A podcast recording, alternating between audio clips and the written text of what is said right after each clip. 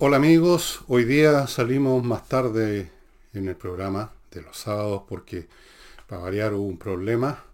Lo que había grabado ayer eh, viernes en la tarde para que saliera temprano hoy día en la mañana se borró o yo lo borré porque toqué mal un botón, como sea, el tipo de cosas que ocurren de vez en cuando, ¿no es cierto? Cuando uno usa un computador, este tipo de chascos.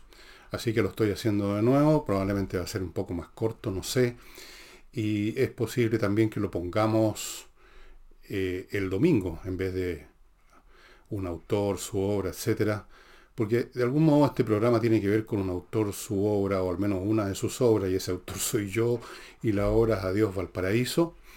Y voy a hablar un poco de eso, de ese libro, de esta segunda versión que vamos a sacar, y voy a hablar de cómo es, en algunos sentidos, el escribir, y las dos cosas van a ir juntas.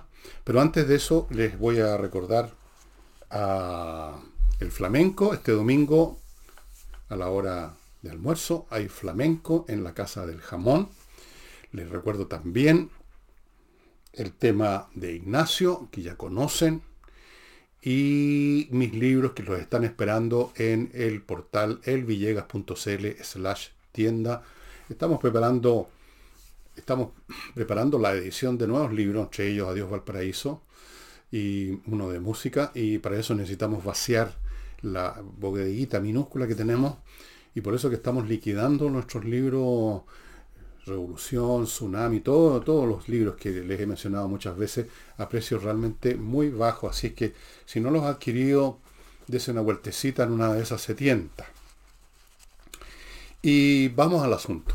Como ustedes saben, yo he pedido fotos de ustedes, de gente de Valparaíso, de Viña, pero también de otros lugares que tengan fotos bonitas o interesantes de Valparaíso. Me han llegado muchas, eh, no pocas son excelentes, hay un buen lote que son muy buenas, hay otras que son buenas y hay otras que no tanto, pero todas por igual las recibimos con mucha alegría porque significa que ustedes quieren colaborar y siento que hay un cariño, hay una, una no sé, una amistad por lo menos con, respecto a nuestro trabajo, a mi persona y a mi, a mi trabajo.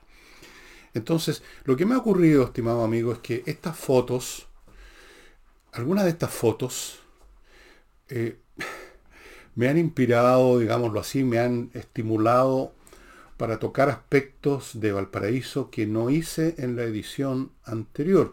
Si ustedes no conocen la edición anterior, es este libro, a ver, aquí está. Adiós Valparaíso, que es un libro muy bonito, me quedó muy bien, creo yo. Eh, pero resulta que, a pesar de eso, no está todo Valparaíso ahí, o sea, a mí Valparaíso más bien dicho. Y estas fotos que me han llegado ahora me han incitado. Las que este libro son muy buenas, pero fueron hechas, digamos, a pedido mío. Quiero fotos de eso, quiero fotos de lo demás allá.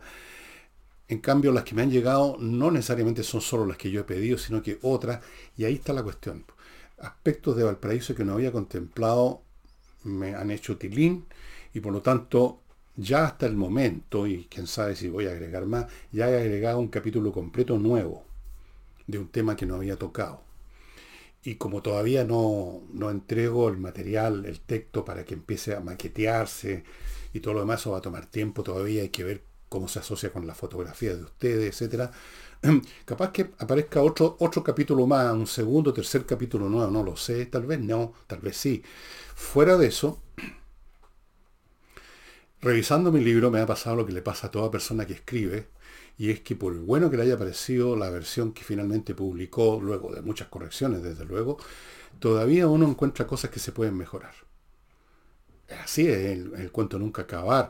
Entonces, prácticamente no hay página de los capítulos que, del libro anterior y que se conservan en, en la nueva edición, no hay página, no hay párrafo que no tenga cambios, que no tenga lo que yo creo que son mejoras, en algunos casos cambios bastante sustantivos, eh, no solamente de estilo, una coma más, una coma menos, sino que de contenido, de eh, precisar mejor un pensamiento, una visión, una imagen. Y ese trabajo me permite decirles, ese trabajo que estaba haciendo, que esta segunda edición no vale la pena incluso para los que ya tienen la primera. Es primero por la foto. puras fotos nuevas, todas nuevas, todas distintas. Segundo, por el o los capítulos extras que voy a agregar, ya uno como les conté. Y tercero, porque incluso el texto que ustedes tengan en la primera edición va a sufrir, ya sufrió. Creo que esa parte, creo, porque todavía puedo revisarlo o no, creo que eh, ya la terminé con muchas revisiones, con, mucho, con muchas mejoras. Y dicho eso, entro al tema de las correcciones. Creo que lo he hablado alguna vez, pero lo voy a hacer de nuevo. Fíjense ustedes que, y si ustedes escriben, seguramente lo saben perfectamente, igual que yo, escribir es más que nada desescribir. Ustedes ven un texto escrito y dicen, bueno, escribir es esto, todo esto que está escrito. Pero lo que no se ve en un libro es lo que no, se, no está, lo que fue quitado, lo que fue mutilado, lo que fue operado, lo que fue amputado, que puede ser tanto o más que lo que ustedes ven.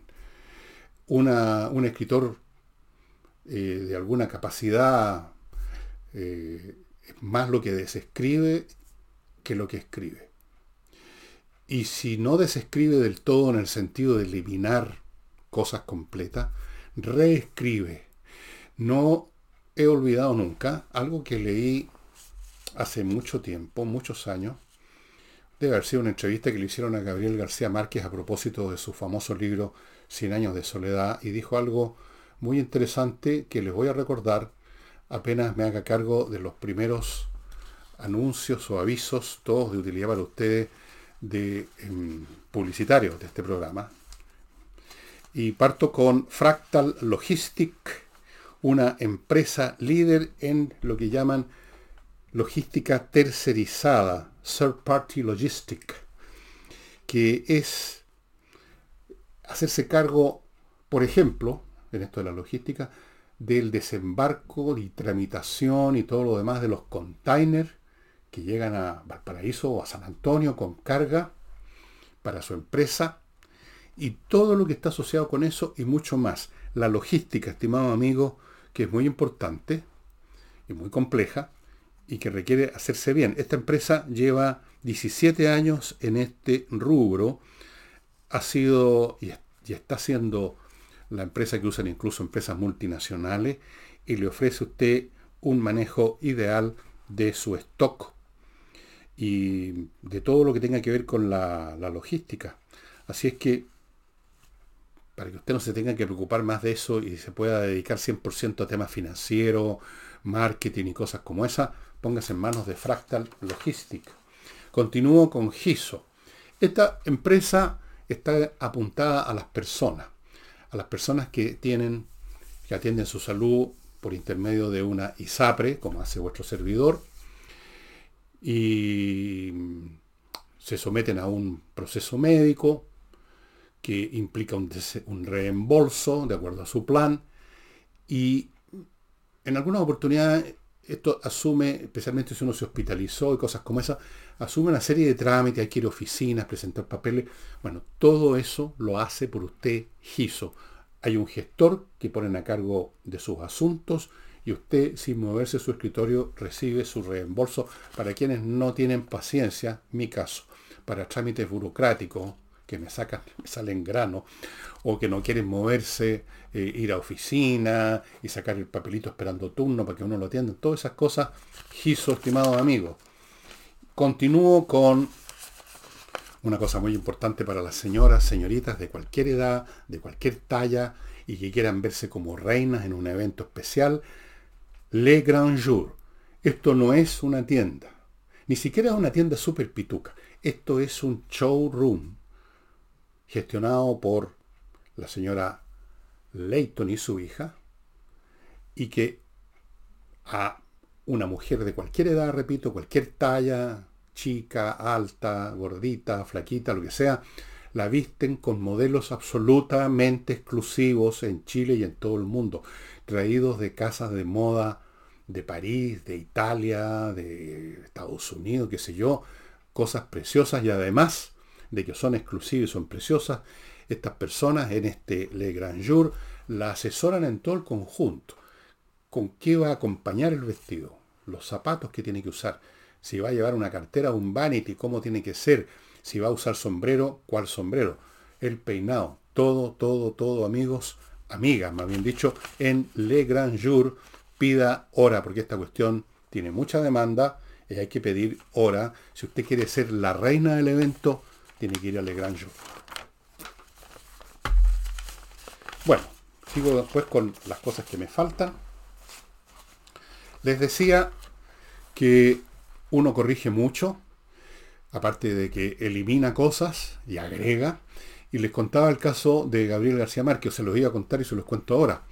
Él contaba en esa entrevista que leí hace montones de años que Cien años de soledad lo había escrito 16 veces. 16 veces. Ahora, ¿qué es lo que es reescribir? Reescribir no significa que dejó el libro la versión número uno al lado y empezó una muy distinta, no. Reescribir significa, o sea, escribir de nuevo, significa reescribir mucho, agregar, quitar, en el fondo una escritura, porque para hacerlo el autor tiene que leer su propia obra desde la primera letra a la última. Es una lectura completa. Lo que queda es porque le parece inmejorable, pero mucho es mejorable y lo cambia y, lo, y agrega cosas, agrega párrafo, agrega frase, agrega adjetivo, quita adjetivo, pone adverbio, pone verbo, capítulos completos los, los pone en otro lugar, cambia el orden de los párrafos, cambia los párrafos, todo, todo, todo. Es una reconstrucción en gran escala y lo hizo 16 veces. Y no contó que cada una de esas revisiones a su vez tiene revisiones adentro. Es decir, usted reescribe la versión número 3, por ejemplo. Ahí está, listo. Y luego la revisa. y le hace correcciones que ya no son una reescritura completa, pero revisiones importantes. Eso no las contó. Es decir, el trabajo que hay detrás de la escritura de un libro cuando lo hace un autor que está interesado en entregar lo mejor de sí y no meramente escribir un informe en la Contraloría de la República, sino que una obra literaria en donde quiere dar lo mejor, quiere poner lo mejor, quiere eh, llevar al máximo sus capacidades, es un trabajo enorme, es un trabajo enorme, es una reescritura constante. Yo le aseguro que el propio Gabriel García Márquez, una vez que se publicó su libro, de seguro, si lo releyó, si es que se atrevió, porque a veces uno no se atreve a releer para no ver cosas que podía haber hecho mejor, seguro que si lo hizo, encontró muchas, muchas, muchas cosas por cambiar. Pero ya estaba el libro impreso. Bueno, a mí me pasó, y me está pasando con, me ha pasado con todo el libro, me está pasando con Adiós Paraíso. A mí me gustó mucho el libro, creo que quedó muy bien, pero hay muchas cosas que las he mejorado. Va a quedar mejor, va a ser un mejor libro, y va a ser un libro con fotos de ustedes. Ahora, eh, les cuento, ya que estamos en esto, del origen de este libro hay varios orígenes. El primero es por qué se me ocurrió escribirlo. No, hablemos del origen del contenido, sino que por qué se me ocurrió escribir un libro sobre el Se me ocurrió en un sueño, fíjense ustedes. Lo cuento en el libro. Lo cuento, si ustedes leyeron Adiós Valparaíso, ahí lo cuento. Tuve un sueño. Debe haber sido esto alrededor del año 2010, 2009, 2008 quizás, o sea, hartos años atrás.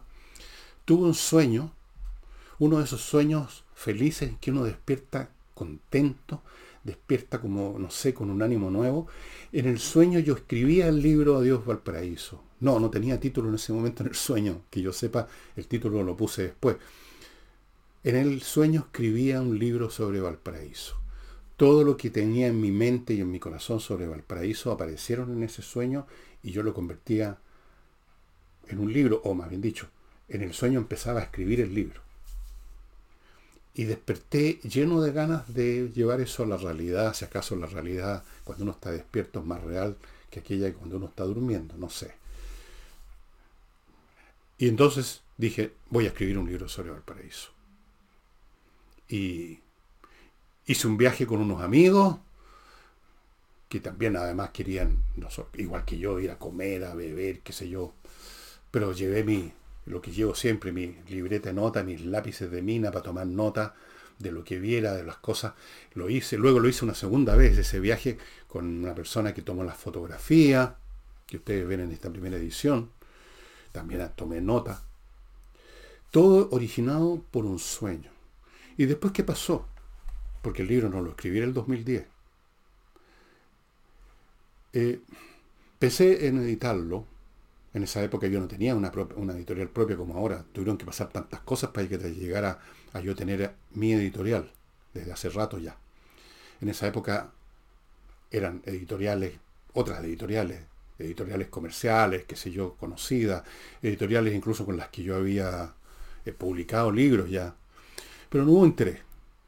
No hubo interés porque, no sé, pues pensaron que no había un mercado por un libro sobre Valparaíso eh, y, hacer un libro como como el que les mostré, o sea, un libro con fotos requiere un costo mucho más alto, el papel ya no es cualquier papel, la, eh, impresión en color de una fotografía que quede bien es mucho más caro, entonces ninguna editorial se interesó, yo no, por supuesto no tenía editorial propia, no podía hacer nada, así que los archivos que había, las notas que había tomado, que ya las había pasado en el computador a, a un archivo, quedaron en el disco duro, Luego pasó el tiempo y ese computador fue a dar en la bodega, porque ya estaba viejo tuve, me llegó otro, que no me acuerdo cómo fue, y me olvidé. Pasaron los años y me olvidé del libro de Valparaíso. Me olvidé completamente. Me olvidé que tenía un archivo en un computador porque ni siquiera lo veía, estaba en una bodega, en mi casa. Y pasaron los años y de súbito, de súbito, el año 20, casi 10 años después, 10 años después, no recuerdo por qué, me recordé de ese libro y recuperé los archivos, los puse en el computador que estaba usando en ese momento y que es el mismo que sigo usando, muy viejo, y empecé a escribir. Y empecé a escribir y ya tenía mi editorial propia. Bueno, escribí, imprimimos el libro y lo sacamos y se vendió toda la edición. Fue bastante exitoso. Todavía hay gente que me lo pide. Bueno, ahora van a tener una segunda edición mejorada. Y esa es la historia. Ahora, ¿por qué el contenido? ¿Por qué Valparaíso? ¿Por qué es Adiós Valparaíso y no es Adiós Santiago, Adiós Concepción, Adiós Curicó? Porque para mí Valparaíso es enormemente importante. Verán, mi infancia, mi infancia se asocia con, totalmente con Valparaíso. Estoy hablando hasta que tenía 15 años, 14 años. Después se asoció más bien con Viña del Mar. Pero en esos años, hasta los 15, 14, eh, porque las vacaciones de verano, en aquellos años, años 50, 60, eran larguísimas. Los colegios uno salía de vacaciones como más o menos el 15 de diciembre, quizás los viejos como ellos se acordarán. Eh, salía antes, bastante antes del año nuevo, todo eso. No habían habido esos paros todas estas que llaman movilizaciones, que significa que después las clases siguen en enero, febrero. Entonces, uno ya el 15 de diciembre estaba Liz Taylor de vacaciones. Entonces, todavía uno estaba en Santiago porque venía la Pascua, venía el Año Nuevo, son fiestas que se pasan en casa familiares. Pero después, los pocos días de enero, uno ya era, yo era mandado a Valparaíso tres meses. Y en invierno, habían las vacaciones de invierno que eran, no sé, no me acuerdo si era un mes completo, o por lo menos, por lo menos eran 15 días, las vacaciones de invierno. Otra vez a Valparaíso. En otras palabras, estaba que quizás cuatro meses de 12, el tercio del año en Valparaíso, y en los mejores momentos, cuando no estaba en el colegio. A mí no me gustaba el colegio. Nunca me gustó ir a nada donde va otra gente. No la pasé bien en el colegio. Eh, era un muy buen colegio, pero no... Bueno. Y entonces para mí, mi infancia se identifica, se asocia totalmente con Valparaíso. Es en las vacaciones que uno juega, es en las vacaciones que iba, que era el arquerito de la pichanga, eran las vacaciones en Valparaíso, que iba a la playa, la playa Las Torpederas, Casi no hay playas en Valparaíso. Nunca fui a recreo, nunca nos llevaron a recreo. No sé si existe la playa recreo todavía. Eran las torpederas.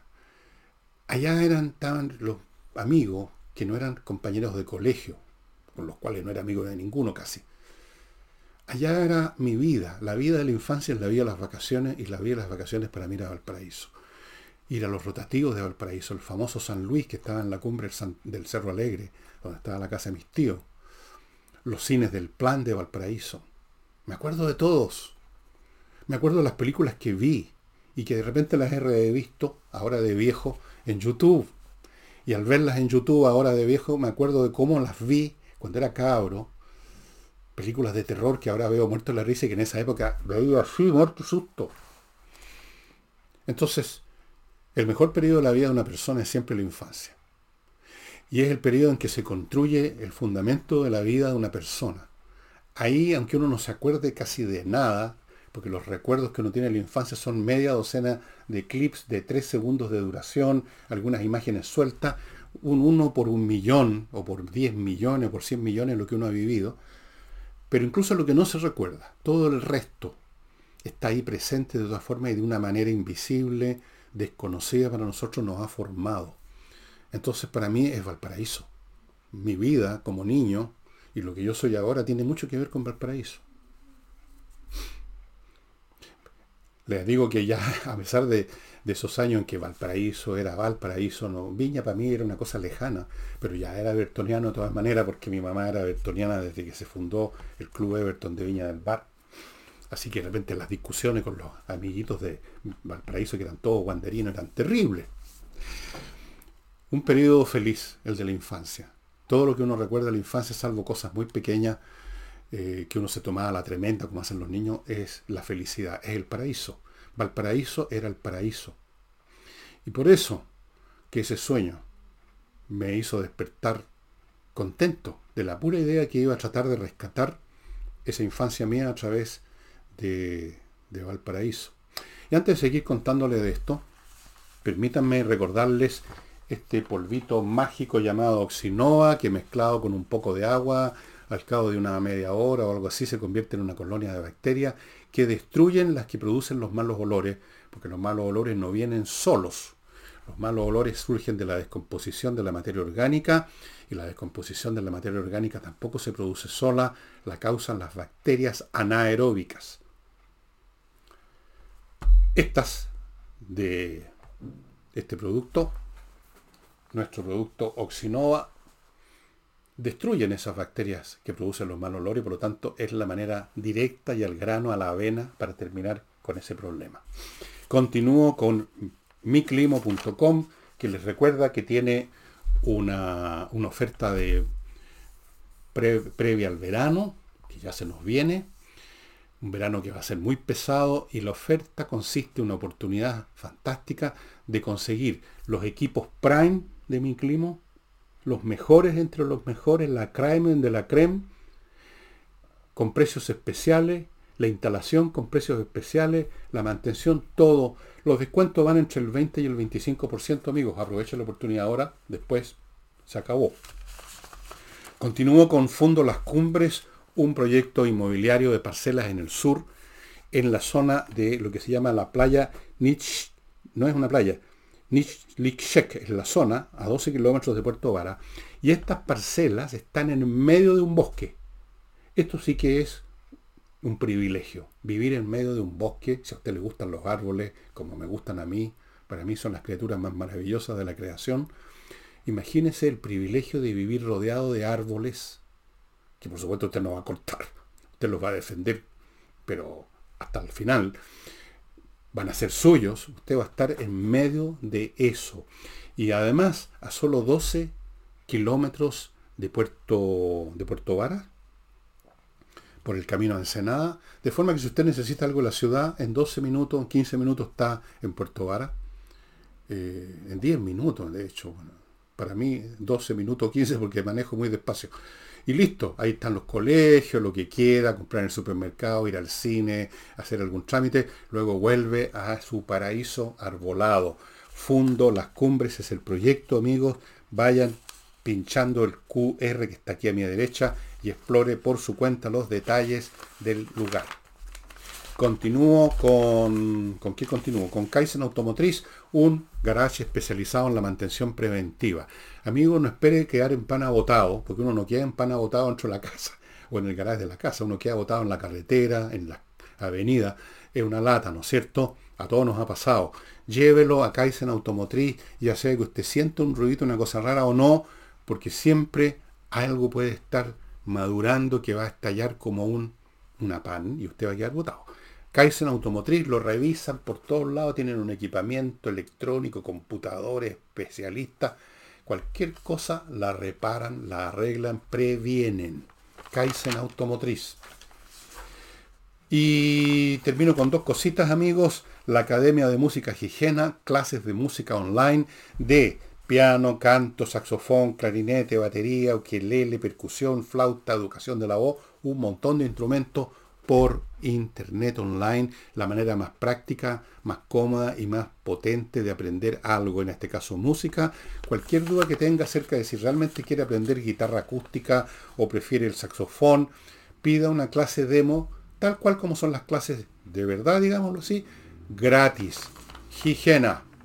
Y termino con González y compañía, un estudio de abogados penalistas que se hacen cargo de los temas más graves que pueden llevarlo usted a un tribunal, los delitos contemplados en el Código Penal. Estamos hablando ahí desde el, asesinato hasta otras cosas. Ahí se requiere abogados especializados, penalistas. No cualquier abogado que le hace a todo. Penalista. Y en este caso los abogados penalistas de González y compañía son de lo mejor de la plaza. Algunos de ellos fueron fiscales, o sea, conocen los dos lados de la moneda, han estado en casos importantes que salieron en televisión y han ganado. Son de lo mejor. Y vuelvo al libro Adiós Valparaíso en que estamos en este momento. Bueno, ya, ya les conté, revisando, agregando, quitando, poniendo, recibiendo fotos, seleccionando las fotos que vamos a ocupar. Y, va a ser un libro, yo espero, aún mejor, o sea, va a ser mejor que el libro número uno, que ya era bueno, muy bueno. Y va a ser un libro colectivo, una cosa que no había hecho nunca antes. Yo no sé seguramente se ha hecho alguna vez en el mundo, que cualquier cosa que uno hace ya ha sido hecha alguna vez, pero quizás no. No sé si en Chile a alguien se le ocurrió hacer un libro colectivo en que participan con fotografías los que van a ser sus lectores, que van a ser, en el caso de los autores de las fotos seleccionadas, van a recibir su libro, el libro gratis, creo que dos libros o tres, no me acuerdo, van a recibir material, no van a recibir dinero, no va a haber aquí una propiedad intelectual de ellos que les permita cobrar una parte de nuestras ventas. Eso no es posible. No podríamos hacer eso con 50 personas. O sea, no, no, se puede. Es financieramente inviable. imposible. Pero nosotros lo dejamos claro de un principio, así que los que están mandando fotos saben que es así. Aquí nada, no hay nada oculto, todo es transparente, usted manda sus fotos, usted renuncia a cualquier derecho de propiedad, eh, intelectual sobre esa foto, o en todo caso renuncia a cualquier demanda financiera y recibe nuestros libros de regalo, y esa está clarísimo. Si a usted no le parece bien, los que no les parecido bien, eh, simplemente no participan, no mandan fotos, pero ya me han llegado muchas fotos y bueno, el libro va a ser muy bonito. ¿Cuándo va a estar? Bueno, en este momento estamos preparando para publicar antes que termine este año el libro de música que les va a gustar muchísimo. El de Valparaíso yo creo que debiera estar en algún momento el primer semestre del próximo año. Espero. Acuérdense, libros como este, con gráfica, color y todo, es mucho más complicado. Eh, no solamente es más complicado para nosotros que preparamos libros, sino que es más complicado para las imprentas tener el tiempo, los materiales para hacer libros así, de forma que es más lento todo. Pero el libro se va a hacer. Fuera de eso tengo otros libros que estoy preparando, que tengo otros proyectos, pero antes de yo irme al patio los callados, dejar varios libros más para, ojalá para goce de grandes y chicos. Y por último, y a propósito de esto, cuando uno escribe, amigos, y yo he hecho eso desde que era cabro chico, y durante muchos años escribí sin tener la más mínima ambición, interés ni pensamiento en publicar nada, escribía porque me gustaba escribir y empecé a publicar, es otra historia, pero no la voy a contar porque no estoy para contar historias, tantas historias personales. Eh, si usted está en la misma situación, si a usted le gusta escribir, si usted escribe, olvídese de cualquier ambición que lo va a distraer de publicar, de incluso de ganar el premio Nobel, poco menos. Escriba nomás. Segundo consejo, no le muestre el libro a nadie. El afán de sentir que alguien está interesado, metiéndole usted el libro un poco a la fuerza, el borrador, es decir, el manuscrito. Nadie, quiere, nadie se quiere hacer cargo de eso. Y los que leen no lo leen entero o lo leen como a disgusto, forzado, y en general las opiniones no le van a servir de nada. En general la gente no opina bien del trabajo de los demás. Van a encontrar, sí, está bien esto, pero, pero, pero. Y lo van a decepcionar, lo van a desestimular, lo van a deprimir. Olvídese de la gente, incluso la gente más cercana. Escriba usted, usted es el único juez, usted es el único crítico de sus libros. Si le gusta a los demás, estupendo. Y si no, importa un huevo. Si se publica, excelente. Si no, importa un huevo. Es el acto de escribir el que importa, amigos. Yo escribo para mi goce personal. Después uno ve, bueno, a lo mejor esto es publicable, se publica. Pero yo no escribo para publicar, sino que publico porque escribí. Y porque tengo este editorial en este momento. Si no, no. Si no, no lo haría. Si no, Adiós Valparaíso estaría todavía en alguno de los discos duros de mis computadores viejos. Bueno, y eso sería todo por hoy, me parece. Em, creo que este programa lo vamos a dejar mañana domingo también, todo el día. O sea, no va a haber un, un programa especial de autor, su tiempo y su hora, porque en el fondo es un poco esto. Perdonen si les parece una vanidad, pero no es por vanidad, es porque quería, tiene que ver con que vamos a publicar este libro y quería contarles en qué está eso. Y eso sería todo amigos, perdonen la demora, ya les expliqué el por qué. Nos estamos viendo el lunes.